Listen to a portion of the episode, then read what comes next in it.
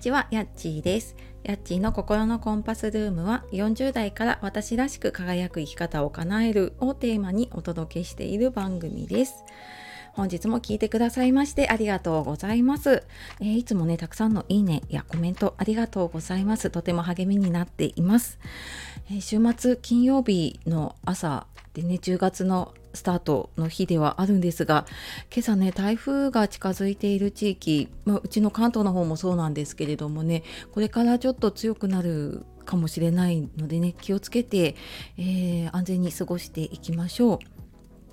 で、えー、今日はですねちょっと昨日メルマガにも詳しく書いた話なんですけれどもなぜ忙しいあの人はいつもご機嫌なのかっていうテーマでお話をしたいと思います。えー、これなんかね私の結構長年の課題だったんですけれども あのきっとねこれ聞いてくださっている方こう仕事忙しかったりとかねもう仕事家事子育て介護いろんなことに追われている方すごく多いと思います。なんだけどやっぱり忙しいのが続いたりとかもう時間がないっていうのが続くとイライラしたりとかねそれでなんかついついこう周りに当たったりとかそういうことってありませんか？私もなんかこういろんなことがね立て込んでたり忙しくなるとやっぱりイライラするしうんなんかねそんな時にふと鏡を見るとものすごい怖い顔をしてるなっていう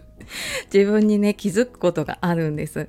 なんだけどなんか同じように忙しいんだけどなぜか楽しそうに仕事をしているなぜか楽しそうに子育てをしている人っているんですよね。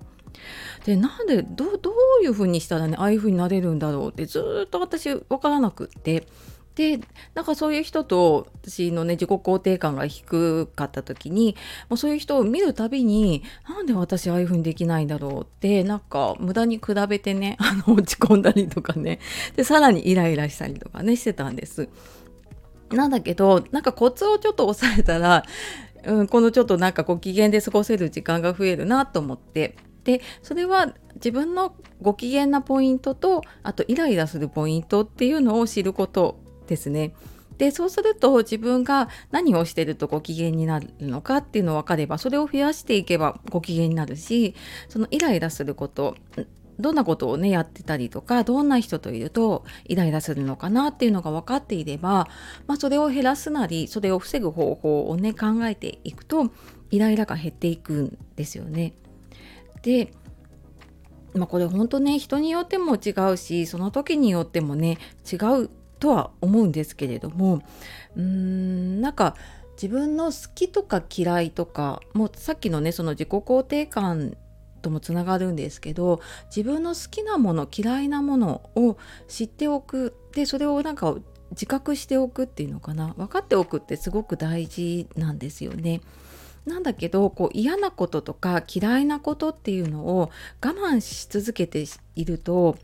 もうその感じなくなっちゃうんですよね。その嫌なこと我慢して押し殺してしまって蓋をしているから逆にこう楽しいとか好きなこととかも分かんなくなって麻痺してきちゃうっていうことがあるのでその好き嫌いとかねそのご機嫌になるとかイライラするっていうところを知っておくとすごくやっぱりこういつも気持ちのいい状態でねいられるようになるかなって思って私もそういうふうにするようになってからね結構変わったかなって思います。